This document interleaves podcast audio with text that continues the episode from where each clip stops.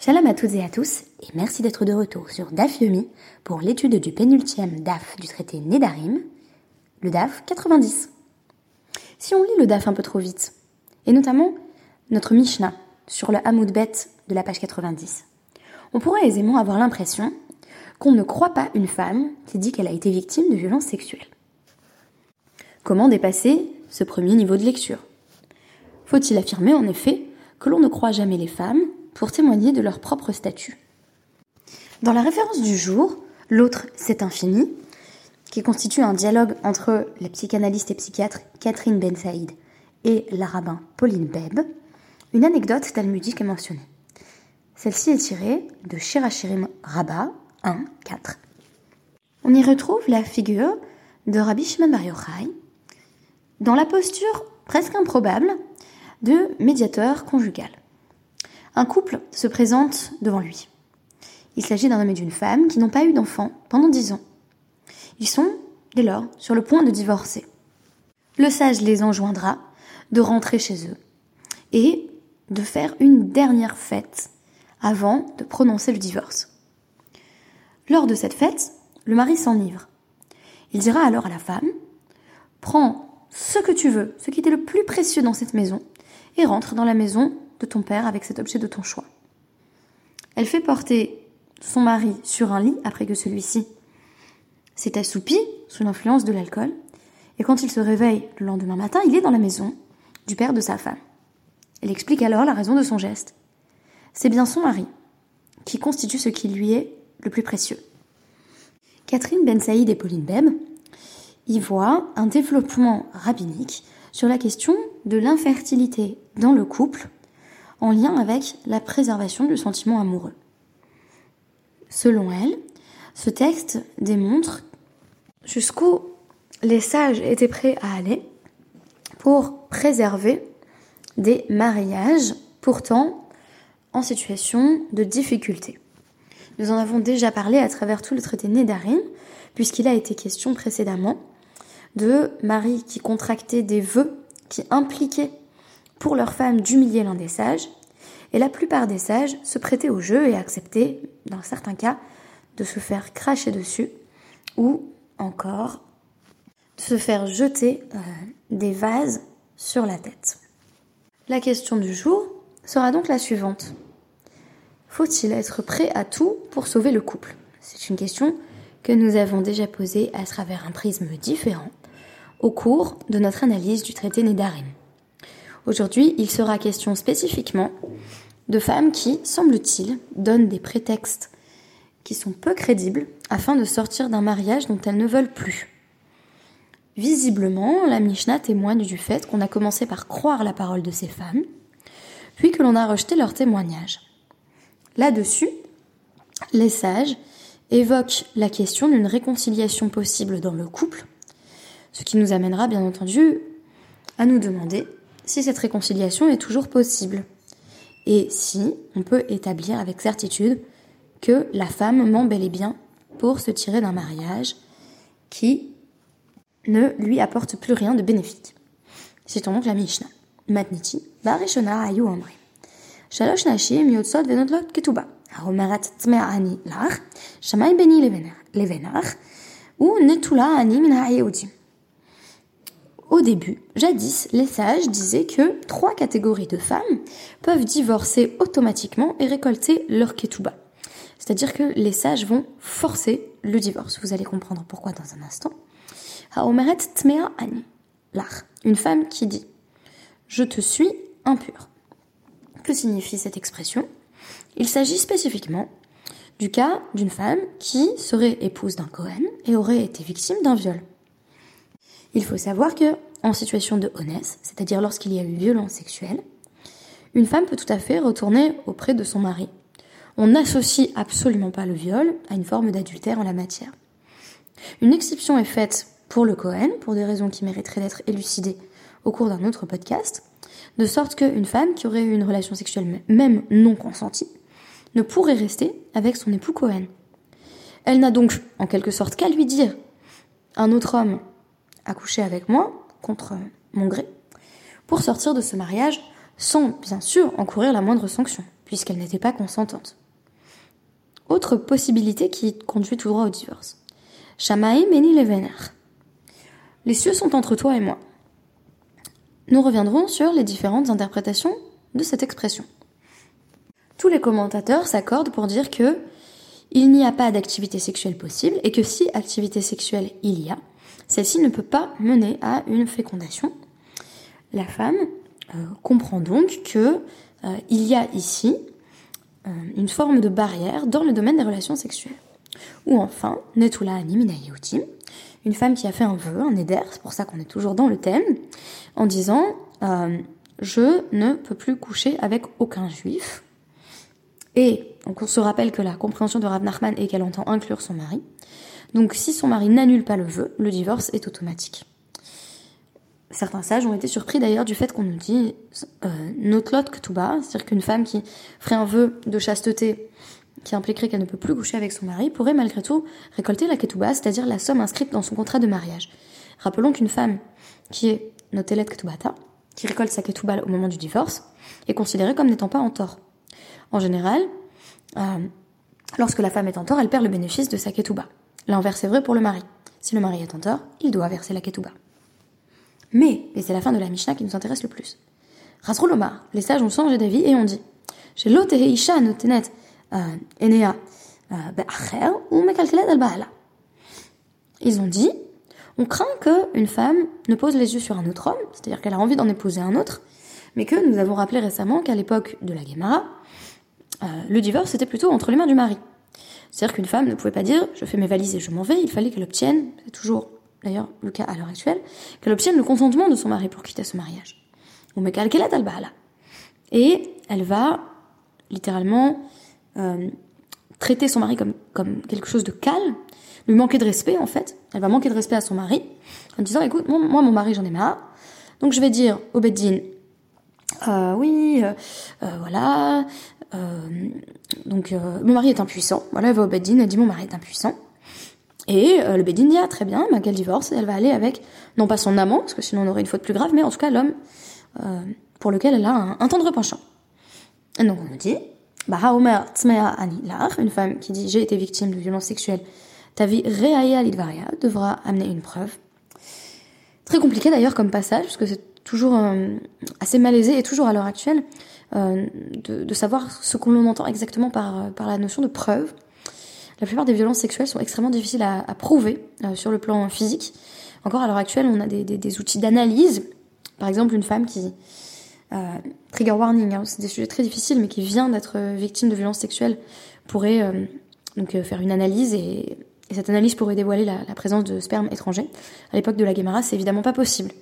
Donc euh, ça va être beaucoup plus difficile à prouver en réalité. Euh, y a Bakasha. Alors si elle dit mon mari n'a pas de relation sexuelle conventionnelle, disons, avec moi, euh, le mari doit, derrière Bakasha, on comprend pas exactement, littéralement c'est la voix de la demande. C'est-à-dire, on pourrait comprendre que ça signifie suggérer au mari de divorcer en lui disant écoute, vous n'allez pas avoir d'enfants ensemble, laisse-la refaire sa vie. Donc on va essayer de convaincre le mari plutôt que de le forcer.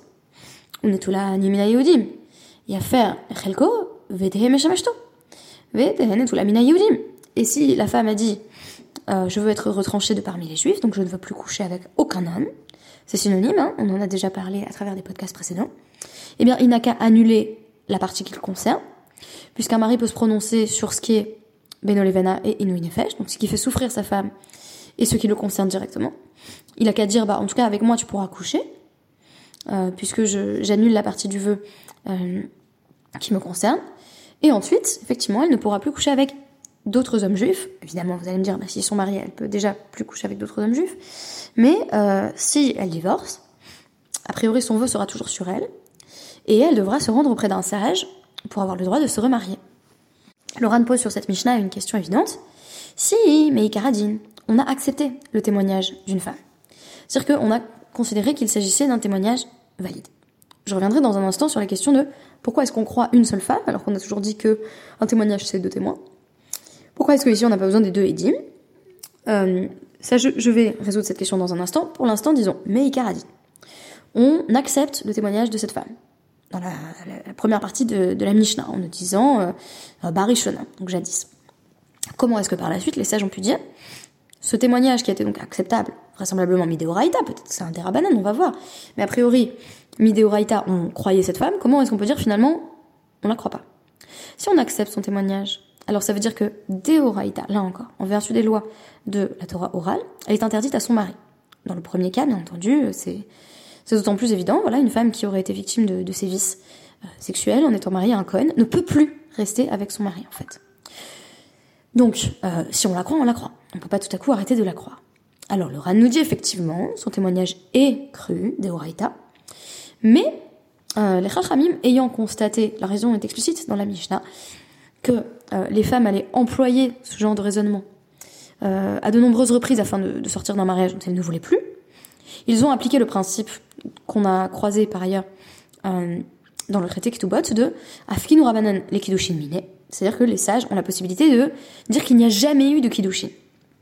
Donc on déracine le mariage à la base. C'est d'ailleurs ce que font à l'heure actuelle euh, bien des baptismes quand on a une question de, femme aguna, donc euh, une femme à qui son mari refuse le divorce. On va aller chercher un vice de forme dans le mariage de départ pour dire en fait ils n'ont jamais été mariés. C'est beaucoup plus facile de dire ils n'ont jamais été mariés que d'invalider un mariage qui aurait une validité quelconque d'Eoraita. Qu'est-ce que ça signifie? Eh bien que si euh, la femme avait menti, par exemple dans le premier cas, et qu'elle n'avait pas été victime de euh, violence sexuelle, alors il n'y a pas de problème, voilà, elle reste mariée avec son mari. Et si par hasard elle a, oui, été victime de violence sexuelle, elle n'a donc pas menti, les sages vont dire Afkinu Rabanan et Kidushin Mine. C'est comme s'ils n'avaient pas été mariés à ce moment-là.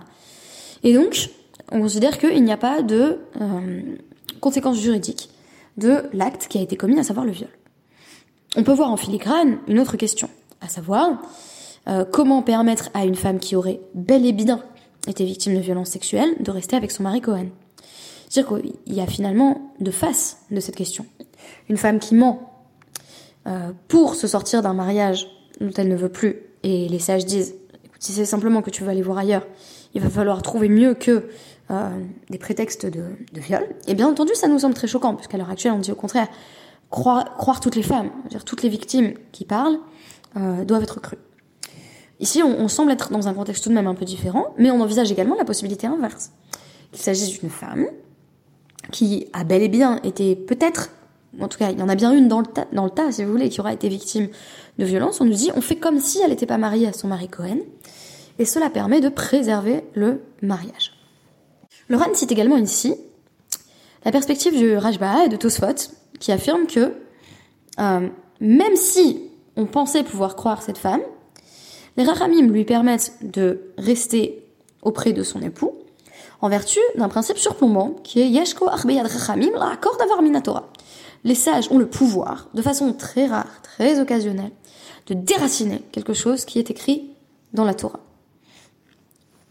Le Ran pose la question, est-ce que c'est simplement pour un chef ve'altase, c'est-à-dire lorsque on pourrait transgresser une halakha passivement, ou est-ce que c'est même dans un cas de ve'ase, c'est-à-dire que le mari, s'il reste marié à sa femme, il est activement en train de transgresser l'interdit.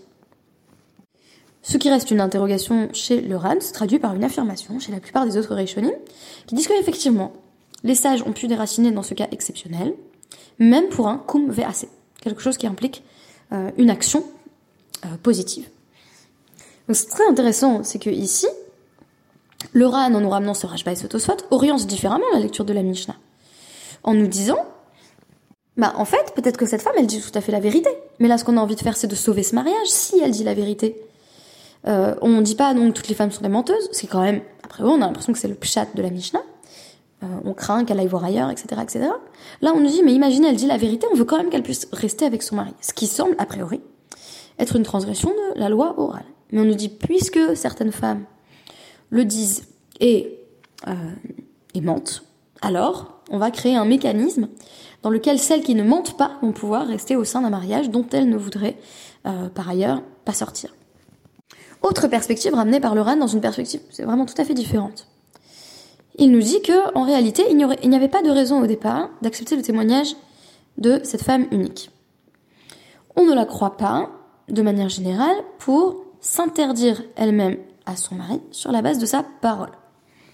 Si la Mishnah Rishona affirmait qu'on pouvait lui faire confiance, c'est parce qu'on estime que cela ferait honte à une femme de venir devant un beddin et de dire j'ai été victime de violence, ou encore j'ai fait un vœu pour ne plus jamais coucher avec personne, ou encore mon mari est impuissant. On présume donc qu'elle dit la vérité parce que euh, il pourrait être embarrassant de euh, se confier sur son intimité. Mais lorsque euh, les sages ont constaté que les femmes ne souffraient plus de cette honte et au contraire utilisaient cette excuse, ce prétexte de manière quasi manufacturée, alors les sages ont rejeté leur takana de départ et ont cessé d'accepter leur témoignage. Rappelons qu'initialement, ce qui permet d'accepter le témoignage d'une seule femme est le concept de Shavia Nafshe Ce qui signifie que une personne, y compris une femme, est crue lorsqu'elle témoigne pour s'interdire quelque chose qui la concerne. Par exemple, une femme qui revient euh, de captivité et qui dit qu'elle a été violée en captivité. On croit ce qu'elle dit.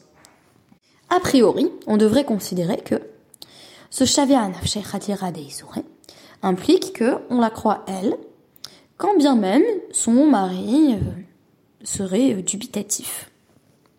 Pour autant, la Gemara va poursuivre en notant les conséquences sociales de croire cette femme. En disant notamment, Amra ani maou On a posé la question suivante, si une femme dit à son mari Cohen, et au Beddin bien sûr, je suis impure pour toi, ça veut dire quoi? On ne peut plus coucher ensemble en fait parce que euh, un autre homme a couché avec moi contre mon gré, peut-elle encore manger de la terouma? Imaginons qu'elle dise la vérité. Et là c'est très intéressant, on pourrait nous dire, non, on sait très bien qu'elle ment, mais c'est un petit peu différent. Rav Shechet Omer euh, Amar, pardon, On la laisse manger de la terouma, ce qu'elle n'aurait plus le droit de faire si elle avait trompé son mari, puisque n'étant plus femme de Cohen, le divorce doit être immédiat. Elle ne peut plus manger de la nourriture sanctifiée destinée au Kohanim. On la laisse manger pour que on ne dise pas du mal de ses enfants. Rava dit, Ena efshar Et Rava dit, non, elle a qu'à manger des, des des nourritures non sanctifiées, puisqu'il arrive à une femme de Cohen également de consommer des roulines. Les gens ne vont pas dire c'est sûr euh, que elle, euh, a, trompé son mari, par exemple, ou, euh, elle a été trompée, euh, ou elle a été euh, violée, pardon. Donc ici, on nous dit attention aux implications sociales pour les enfants. C'est-à-dire que si effectivement elle a, elle a été victime de violences sexuelles, les gens vont dire peut-être que ces enfants ne sont pas vraiment ses enfants, peut-être que par la suite on pourrait penser que ce sont les enfants du violeur, et donc ils n'auraient pas le statut de Cohen. Donc on va étouffer l'affaire en fait de façon euh, sociale. Et Rava nous dit, Rav Shechet concède que euh, si elle est désormais veuve, donc elle, elle, elle avait dit qu'elle avait été victime de violences sexuelles, elle avait pour époux un Cohen, euh, et elle affirme maintenant qu'elle a été victime de, violences sexuelles. Euh, elle ne consomme pas de terouma, car quand bien même les gens la voient ne pas consommer de terouma, ils ne vont pas dire ah, mais elle doit avoir eu des enfants avec le violeur parce qu'elle a déjà eu ces enfants-là avant. Euh, donc, ils vont simplement se dire, oui, elle, a dû être victime de violences sexuelles récemment, longtemps après son mariage avec son époux, puisqu'elle est désormais veuve ou divorcée. Je voulais rapporter quelques explications euh, complémentaires sur Hachamaim Beni Levenar. Donc Rashi va nous, le pseudo Rashi sur Nedarim va nous rapporter un passage du Yerushalmi, et et préciser qu'il s'agit d'un mari qui, qui n'a pas de relation sexuelle avec sa femme, qui ne peut pas avoir de relation sexuelle avec sa femme, dans les termes du Yerushalmi. De même que les cieux sont loin de la terre, mon mari se tient éloigné de moi. Dans le DAF de demain, on trouve une autre explication, à savoir qu'il est impuissant, il ne peut pas avoir de relation sexuelle normale. Que faire?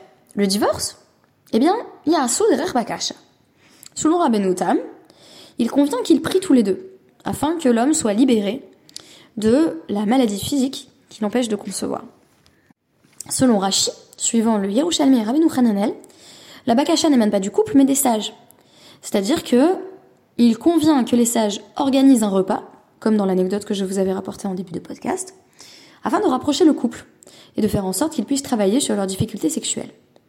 Bien entendu, cette explication de Rashi suit sa propre compréhension de euh, euh, Beni Levenar, à savoir mon mari refuse de coucher avec moi, mais pourrait peut-être. Euh, il est aussi loin de moi que, les cieux de la terre. Tandis que l'explication de Rabbi correspond à l'idée d'un handicap physique, pour lequel seule la prière pourrait être un, remède efficace. En d'autres termes, les Rishonim affirment que ce qui est préférable à un divorce obligatoire, que la femme parviendrait à imposer à son mari, c'est une discussion entre les époux qui pourrait mener à une certaine résolution.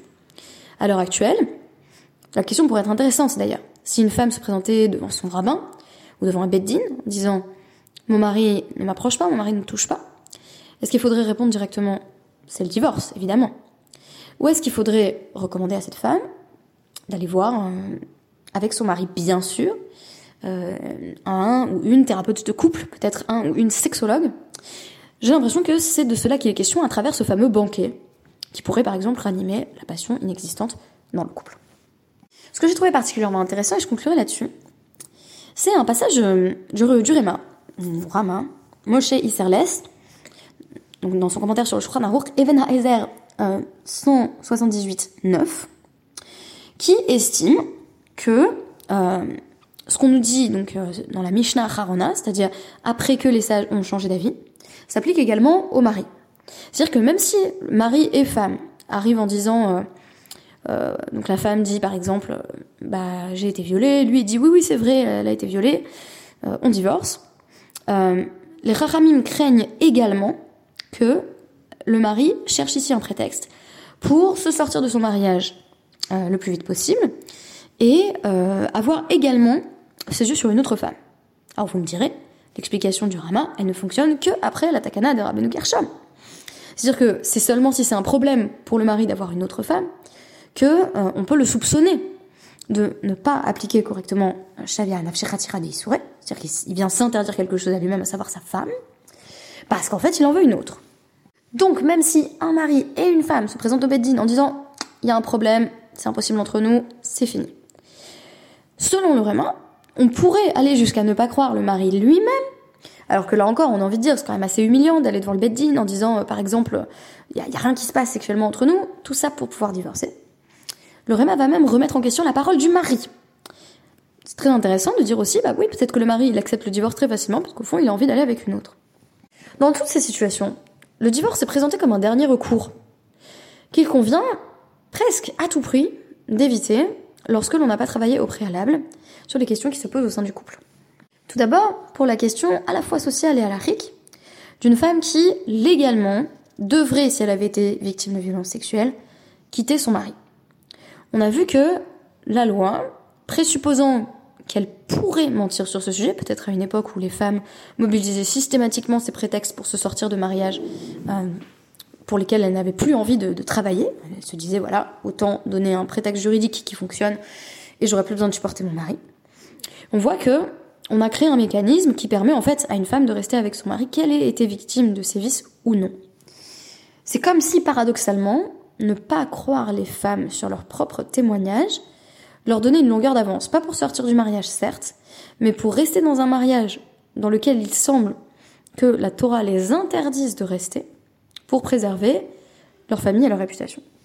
Le deuxième exemple, à savoir les rapports sexuels, la vie sexuelle inexistante entre mari et femme, conduit les sages à une approche qui est soit propre au couple, la bakasha, c'est-à-dire que le couple va euh, implorer un tiers médiateur, à savoir Hachem, de leur donner malgré tout un enfant, de régler leurs problèmes de couple, soit euh, tourner vers une forme de, festivité, donc les sages vont dire organisez un repas, faites quelque chose pour animer la flamme, et peut-être à ce moment-là, vous ne direz plus euh, que, le, que entre vous c'est comme entre le ciel et la terre, il y a une grande distance, en fait émotionnelle et physique. Donc on va essayer de sauver des mariages dans lesquels les couples disent a priori ça ne se passe pas bien. Et le cas du vœu, on aura l'occasion d'en parler plus en détail demain, bien entendu, mais c'est également là encore un fameux vœu de distanciation dont nous avons beaucoup parlé, qui consiste à dire je veux plus avoir affaire avec toi, ni d'ailleurs avec aucun homme, donc là ni Plus jamais aucun juif ne me touchera. Dans les trois cas, on a des menaces pour le couple. On a d'une part les violences sexuelles subies par une femme, qui peuvent d'ailleurs lui donner fortement l'envie de, de, de s'éloigner, voire de s'écarter totalement de son mari. On a également les difficultés sexuelles au cadre de, dans le cadre du couple, qui peuvent effectivement mener un couple jusqu'à l'échec. Et enfin, la volonté de distanciation cette fois-ci voulu de la part de la femme, à la fois émotionnelle et physique. Dans ces trois cas, les sages trouvent des solutions afin de permettre au mariage, si le couple le souhaite, de perdurer. Et on ne va pas automatiquement accepter donc, la demande de divorce de la femme. On va essayer de faire en sorte que le couple puisse tenir. Je tiens à noter euh, au passage, et je conclurai là-dessus, que ce sont des textes qui sont un peu difficiles à lire aussi, puisque euh, on se situe dans, dans un contexte de, de crise des, des hagounotes persistantes, euh, contexte dans lequel on a beaucoup de femmes qui vont au beddin en disant j'en peux plus, mon mari me refuse le guet, je veux juste sortir de ce mariage. Et on a beaucoup de sages qui répondent par le langage de la Mishnah, qui est celui de la Bakasha, en disant mais non, ça va marcher, continue à essayer. Il faut donc établir ici une distinction claire et nette entre ne pas renoncer à la première difficulté, c'est-à-dire euh, bah, au début, euh, sexuellement, c'est pas toujours euh, très épanouissant et on se dit pas, mais on va divorcer, ça se passe pas bien. Et le fait qu'une femme, ou un homme d'ailleurs, qui depuis bien longtemps a rencontré des difficultés insurmontables dans son mariage, demande le divorce, et les sages lui réitèrent encore et encore le langage de la bakasha. Ceci ne me semble pas être une réponse appropriée. Et je tiens bien donc à marquer une, une limite entre travailler pour qu'un couple fonctionne et savoir quand un couple est mort. Merci beaucoup et à demain.